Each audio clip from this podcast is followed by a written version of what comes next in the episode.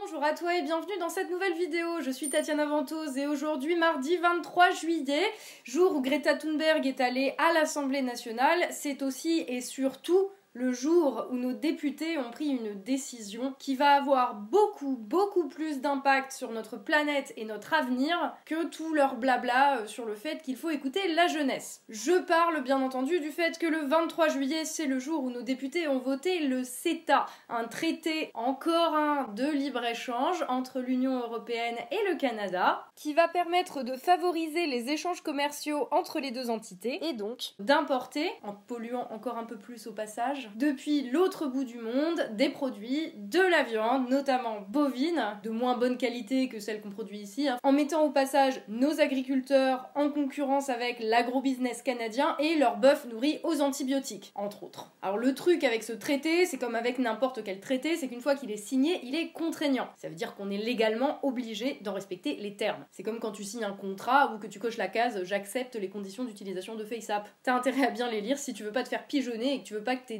se retrouvent exploitées par des entités dont tu ne connais pas les objectifs. Et franchement, nos députés, soit ils ne l'ont pas lu, ce CETA, soit ils s'en battent carrément les steaks aux hormones. À titre personnel, je penche pour un peu des deux. Parce que, disons-le tout de suite, il n'y a rien dans ce traité sur l'environnement. Mais quand je dis rien, c'est rien. C'est qu'ils auraient pu faire semblant de mettre une clause qui engageait à que dalle, comme ils font d'habitude. Mais non, là, il y a que dalle. Il y a la question du veto environnemental, dont on nous a rebattu les oreilles, qui aurait pu empêcher que des entreprises, notamment canadiennes, ne bloquent des lois favorables au climat qui seraient passées dans les pays de l'Union européenne, euh, mais en fait, c'est juste une commission dont les membres ne sont pas encore décidés. Et puis au final, cette commission n'est censée que donner un avis favorable ou défavorable. Donc en fait, on s'en bat complètement les steaks. Hein. Bref, pas un mot sur les émissions de gaz à effet de serre ou la pollution. Hein. Tu vois, on est à une époque où il faut prendre conscience de notre impact sur la planète et le climat. Et les dirigeants de nos pays, et notamment Macron, ils sont trop conscients de l'enjeu climatique, mais pas au point de faire autre chose que des discours.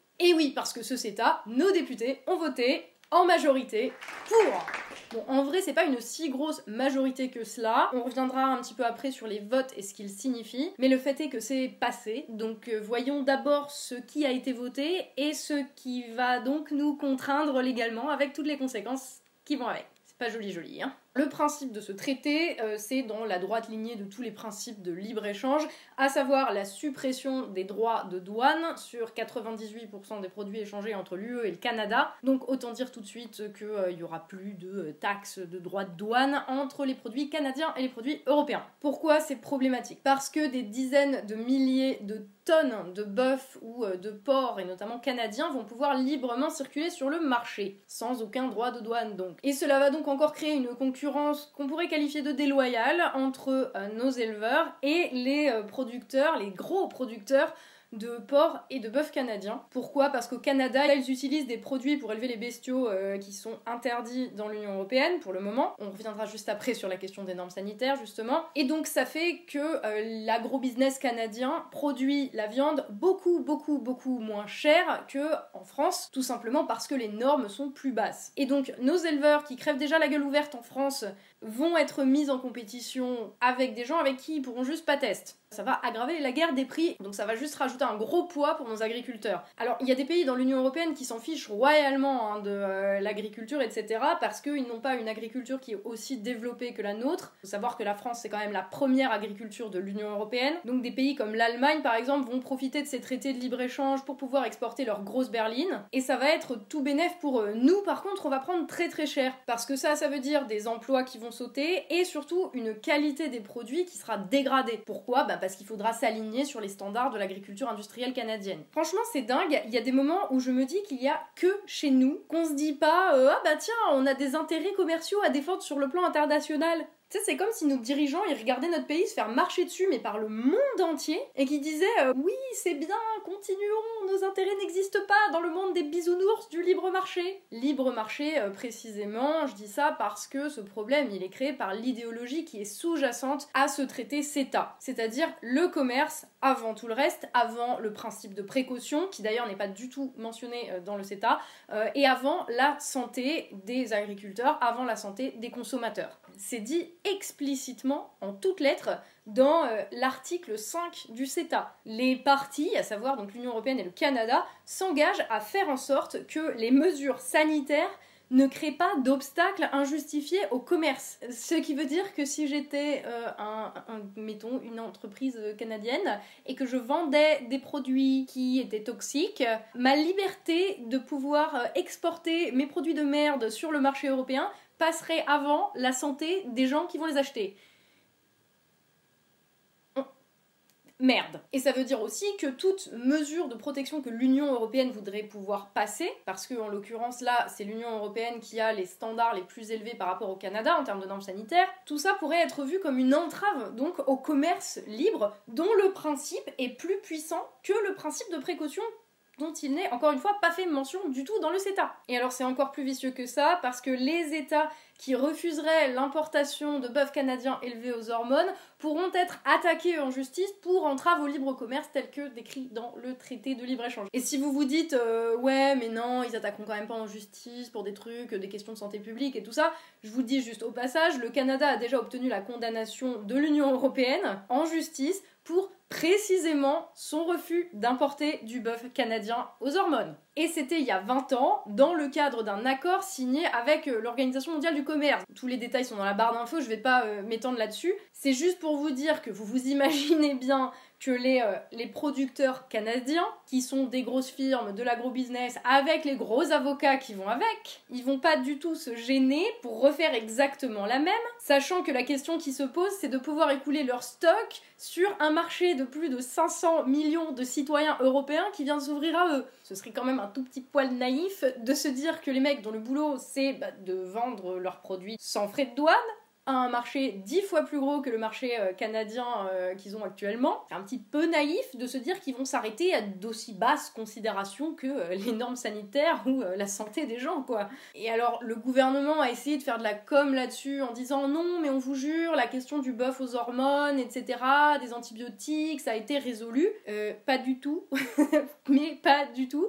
Il y a encore un trou dans la législation qui autorise tout à fait le Canada à nourrir leur bœuf aux farines animales, par exemple, ce qui est interdit dans l'Union européenne, et ensuite à nous l'exporter. Donc, enfin, c'est un, c'est un défaut de la loi, mais encore une fois, quand tu signes un contrat qui est contraignant, tu t'arranges pour qu'il n'y ait pas de faille ou le moins de failles possible. Là, il y en a une de manière évidente. Encore un autre très gros problème avec ce CETA, ça va être la question des attaques en justice. Enfin, je dis en justice, techniquement, la justice n'aura aucun pouvoir. Pourquoi? Parce que quand il y aura un différent, le règlement de ce différent ne sera pas confié à un tribunal, mais sera confié à ce qu'on appelle un tribunal d'arbitrage. Ça a l'air ultra carré et objectif en tout dans le nom. En vrai, c'est une énorme arnaque. En fait, ce tribunal d'arbitrage, qu'ils appellent dans le traité euh, système de cours sur investissement, ne va autoriser les attaques en justice que dans un seul sens, c'est-à-dire des investisseurs donc des euh, grandes firmes transnationales hein, dans les faits, contre les États. L'inverse, à savoir que les États pourraient vouloir attaquer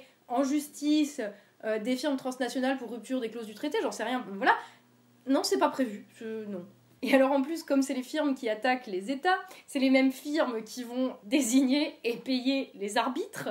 Hein, ça va pas être des juges ou des magistrats reconnus, ça va être leurs potes. Et euh, c'est hallucinant en fait qu'on ne parle pas plus de cette question euh, parce que c'est pas c'est pas de la science-fiction si vous voulez, c'est quelque chose qui est déjà une réalité. Ça fait déjà quelques années qu'il euh, y a euh, justement des grosses entreprises américaines qui ont mis des États, notamment sud-américains, sur la paille grâce à l'entremise des tribunaux d'arbitrage. En plus, le tribunal d'arbitrage en question, il va pas du tout arbitrer en se basant sur le droit international, ni même sur le droit ou les lois euh, du pays dans lequel est faite l'attaque. Non, non, non. Ils vont régler le cas en se basant uniquement sur le texte du traité CETA. Donc à partir du moment où dans ce traité, le principe qui est au-dessus de tout, c'est le commerce libre sans entrave, blablabla, et que ce texte est le seul qu'un tribunal composé de gens défendant les intérêts d'une multinationale, qui sont en plus les seuls à pouvoir attaquer des États en justice, vous imaginez bien que les moments où pourront avoir gain de cause les droits du travail, l'environnement, les normes sanitaires, la protection des producteurs ou des consommateurs, vous imaginez bien que ces moments vont pas être tout à fait légion. Ce traité est une hallucination de A à Z. Alors je vais vous passer l'article 7 du traité qui explique que si par exemple le Canada estime qu'une subvention ou un soutien public d'un État de l'Union européenne cause des effets défavorables à ses intérêts, peut tout à fait demander à euh, la partie incriminée de limiter euh, ses subventions. Et ce que ça va entraîner, bien entendu, c'est que tout avantage concédé par un État à une entreprise, qu'elle soit privée ou publique, euh, d'un pays, devra aussi être accordé euh, à tous ses concurrents. Ça veut dire que l'État, s'il veut soutenir une entreprise française, va devoir payer pour subventionner aussi à la même hauteur des entreprises étrangères qui n'en ont pas besoin, et donc encourager la concurrence déloyale qui va faire que les entreprises françaises vont encore y perdre. Il y a donc des représentants du peuple français qui littéralement ont voté pour obliger par la loi l'État français à s'aborder les entreprises françaises au profit de multinationales étrangères. Euh, on, est quand même dans une situation où on a des représentants du peuple français qui votent contre les intérêts de la France. Hein. On serait en guerre, ça s'appellerait de la haute trahison, voyez il y a des gens qui ont été fusillés pour moins que ça à la libération. Donc venons-en enfin à la question du climat, parce que c'est quand même le cœur de la fumisterie du en même temps du mardi 23 juillet. Donc euh, dans le traité que les députés ont voté, deux heures après avoir applaudi euh, Greta Thunberg, il y a donc rien pour protéger l'environnement, ni pour lutter contre le réchauffement climatique. Hein. Ça, euh, ils avaient déjà fait leur BA deux heures avant. Par contre, toutes les clauses contraignantes dont on vient de parler, ça, ça va avoir de très très très très graves conséquences sur le climat. Ça va contribuer à favoriser l'extraction et la consommation d'énergie fossile que le Canada produit dans la région de l'Alberta et va donc exporter. Et on est d'accord que les énergies fossiles, pas bien. Par ailleurs, à partir du moment où tu décides par la loi de promouvoir le fait de faire venir de la viande nourrie aux hormones et aux antibiotiques depuis 8000 km alors qu'on en produit localement, c'est un petit peu un non-sens écologique. Ah oui, non mais c'est génial parce que toi, à ton échelle, hein, t'as arrêté, t'as réduit ta consommation de viande, euh, t'as arrêté de prendre l'avion, bah ça va pas compenser les émissions de gaz à effet de serre qui vont résulter de ce nouveau traité de libre-échange. Hein. Grâce à CETA, on peut maintenant légitimement se demander est-ce que le bœuf canadien nourri aux antibiotiques va venir par avion ou par cargo? Non, c'est pour savoir si je dois plutôt me protéger contre les émissions de CO2 ou contre les particules fines. Quand ce traité assume que c'est normal de condamner des États qui prennent des mesures euh, politiques en faveur euh, de l'environnement euh, ou des gens parce que laisser des multinationales nous envoyer leur merde depuis l'autre bout du monde, c'est quand même plus important que tout le reste. On nage en plein délire. On va complètement à l'encontre des accords de Paris là. Et encore, à la limite, le problème, c'est pas euh, que ça soit à l'encontre des accords de Paris. Le problème, c'est que ça va à l'encontre du bon sens le plus élémentaire. Quand on prend des décisions qui sont juste absurdes, comme celle-ci, pour alimenter un système fondé sur une idéologie qui a fait la preuve de son échec et de sa toxicité, ça s'appelle juste du putain de fanatisme en fait. Un enfant de 5 ans, il est capable de te dire que pour protéger l'environnement, la solution la plus simple, c'est quand même de prendre des décisions politiques qui favorisent le terroir, la consommation et la production locale, de rémunérer les producteurs à un juste prix, de payer les produits à leur juste valeur, ou encore euh, d'encourager des politiques qui vont vers l'autosuffisance alimentaire du pays. Même au-delà de la question écologique, tu vois, c'est quand même mieux de ne pas dépendre de la bouffe des autres pays. Et en France, on a quand même cette chance, on a une agriculture qui pourrait faire qu'on soit quasiment autosuffisant de manière alimentaire. Pourquoi ils font l'inverse? Pourquoi ils détruisent tout? Et là, il te signe tranquillou au KLM un traité qui va favoriser des multinationales étrangères, qui va faire que nos agriculteurs vont encore plus crever la gueule ouverte. Je te rappelle qu'en France, il y a un agriculteur qui se suicide tous les trois jours. Un traité qui va faire qu'en France, on va être encore moins en mesure de produire demain euh, ce qu'il nous faudra pour bouffer. Et ils te sortent ça le même jour où ils applaudissent euh, la petite Greta qui d'ailleurs n'a pas d'avis sur ce traité, sans jamais même mentionner que l'organisation Youth for Climate, qui est euh, la jeunesse pour le climat, c'est un mouvement en plus qui a été lancé euh, dans la foulée euh, du phénomène Greta Thunberg. Cette organisation de jeunes pour le climat, le même jour a parlé à l'Assemblée nationale et s'est prononcé ouvertement contre le CETA.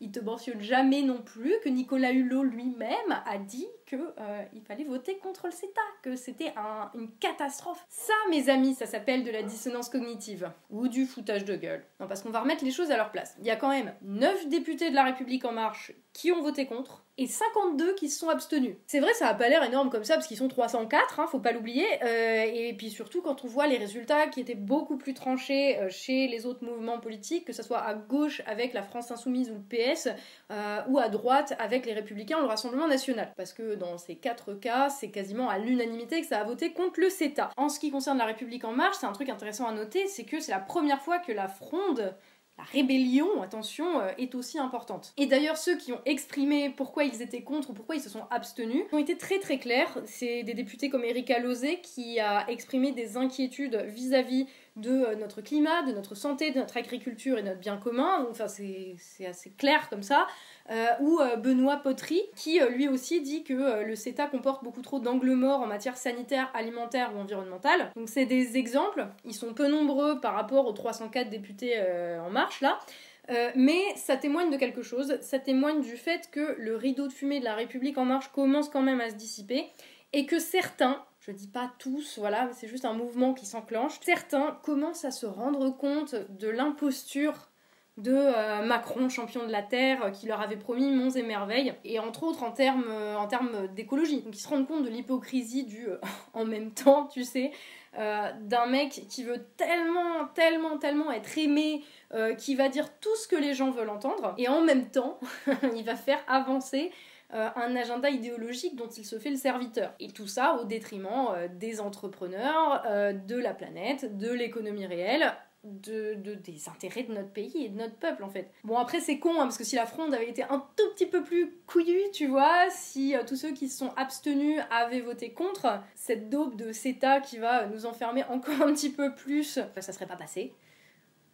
Là, dommage, belle occasion euh, ratée tu vois, mais euh, voilà, on commence quand même à sentir que LREM ils ont tu vois, l'air d'avoir le cul entre deux chaises, c'est-à-dire d'un côté euh, l'écologisme total, limite fanatique des discours, et de l'autre côté, dans les actes, l'idéologie du libre marché mondialisé qui confine aussi à l'extrémisme en fait.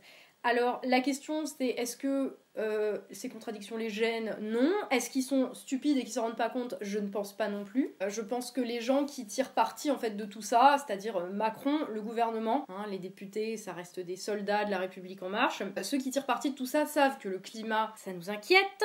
Et vu le score des, de EELV aux dernières élections européennes, en fait, ces gens estiment que Yannick Jadot ou n'importe quel autre écolo qui sera le candidat à la présidentielle de 2022 euh, sera celui qui fera le président. Donc on a les Verts qui ont le vent en poupe, la question climatique qui est au centre du débat public. On parle plus que de cela parce que la canicule, parce que la fonte du permafrost, parce que des incendies un petit peu partout dans le monde, euh, parce qu'il reste plus beaucoup de temps avant de devoir déménager sur une autre planète. Et ce qu'il faudrait faire en fait vraiment, euh, ça coule juste de source. Tu vois, ça serait revoir les modes de production, ça serait relocaliser cette production et pas euh, tout faire peser sur les épaules euh, du, consommateur qui est culpabilisé en plus en permanence parce qu'il a acheté un steak ou qu'il a pris l'avion pour partir en vacances. Et ça, je l'ai déjà dit, mais, euh, mais je le pense vraiment, c'est une question qui est fondamentalement politique parce que ça va bien au-delà des changements individuels. On parle de changements de système économique. Et pour les tenants de l'idéologie fanatique du libre marché, il faut justement, pour eux, pour Macron, tu vois, il faut éviter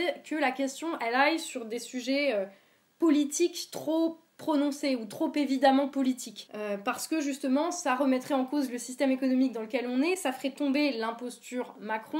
Donc Macron, là, il joue la carte de la confusion. J'en ai parlé dans ma précédente vidéo. Le système va mettre en avant les Greta Thunberg, les marches pour le climat, les initiatives individuelles, les mouvements écolos pas trop dissonants, tu vois, avec l'idéologie du libre marché, ou en tout cas qui peuvent être compatibles avec. Tous ceux qui vont pas trop en fait sur le terrain politique. Et comme ça, ça permet à Macron de profiter de la confusion en espérant que la mascarade va tenir jusqu'en 2022 et qu'il puisse à ce moment-là récupérer les voix écolo. C'est simplement en fait que les dirigeants du système intègrent la critique du système pour pouvoir rester en place. Ça lui coûte rien à Macron euh, tu vois, mais ça peut lui rapporter très gros par contre de récupérer Greta Thunberg pour pouvoir récupérer le vote des angoissés du climat. Parce que comme ça, euh, Yannick Jadot ou n'importe quel autre candidat des Verts à la présidentielle pourra lui servir de voiture balai. Alors tu vois, je posais la question tout à l'heure, est-ce qu'ils sont stupides ou est-ce qu'ils se rendent pas compte que qu'il y a une contradiction, mais en fait ils le savent très bien, je pense, pour ceux qui pensent en tout cas, euh, ils le savent que c'est contradictoire de à la fois faire des discours pour la planète et de signer le CETA. Euh, ils savent très bien que le système dans lequel on est est incompatible avec la survie de la planète et donc la nôtre à terme, hein. et vu que les euh, Greta Thunberg, les Cyril Dion, tu vois, les écolos un petit peu médiatiques ne prennent pas de réel positionnement politique, du coup c'est Macron qui encaisse le chèque climat derrière, signé par les écolos avec euh, des électeurs bien intentionnés qui veulent juste sauver le climat mais qui se retrouvent au final euh, les dindons de la farce ou si j'ose dire de la farce aux hormones et aux normes sanitaires au rabais. Alors la décision des députés de voter le CETA malheureusement va avoir des conséquences bien plus importantes sur la planète, sur le climat, sur notre agriculture, sur notre santé, euh, sur nos vies, en fait, que tous les discours de euh, Make our planet great again, etc., mis bout à bout, et aussi culpabilisant soit-il, plus d'impact que euh, tous les changements qu'on a fait dans nos vies réellement ces dernières années. Regarde ta vie, regarde tout ce que tu as changé depuis 5 ou 10 ans dans ta consommation euh, de bouffe notamment. Euh, est-ce que tu te poses la question du bio euh, Dans ta consommation de viande Dans les transports que tu utilises Dans, tu vois ce que je veux dire T'as as fait plein de changements et même si t'as pas pu effectuer de changements drastiques et passer au zéro déchet euh, parce que bah, la vie c'est pas euh, faire ce qu'on veut et euh, c'est toujours trouver des compromis entre ce qu'on voudrait faire et ce qui est possible. mais dans tous les cas, tu vois, dans ces 5-10 dernières années, on a tous pris conscience de plein de choses. Et du coup, là, ce dont on a besoin, c'est pas tant que les gens prennent vraiment conscience de ce qui se joue, machin, c'est de passer à l'étape suivante. Et il est peut-être temps que tous les représentants écolos bien intentionnés comprennent que tant qu'ils se refuseront à prendre des positionnements véritablement politiques, qui seraient cohérents avec leur défense de l'écologie, ils resteront l'outil politique d'Emmanuel Macron et l'outil politique du système qui aime à intégrer sa critique tu vois, pour pouvoir perdurer. Et nous, euh, nous tous, on continuera de culpabiliser, enchaîner comme les esclaves d'une idéologie du XXe siècle qui a viré au fanatisme absolu, qui a déjà fait trop de victimes et dont on devrait peut-être très sérieusement songer à se débarrasser. Euh, mais euh, pour s'en débarrasser, il suffit pas de se dire contre, anti-machin. Et il suffit pas euh, non plus d'essayer de trouver une autre idéologie qui aurait plus ou moins marché selon X, Y ou Z par le passé. Non, il y a vraiment tout à inventer, mais pour ça, il faut se placer sur un terrain résolument politique. Voilà. Euh, c'est tout pour aujourd'hui. Merci à toi d'avoir suivi cette vidéo jusqu'au bout. Elle est beaucoup plus longue que ce que je ne pensais qu'elle serait. J'espère que la concordance des temps n'a pas trop merdé. Je te dis merci, c'était arrivé jusqu'au bout. Merci à tous les tipeurs aussi qui me permettent de faire ce boulot. Je vous dis à la prochaine dans une nouvelle vidéo. D'ici là, prenez soin de vous.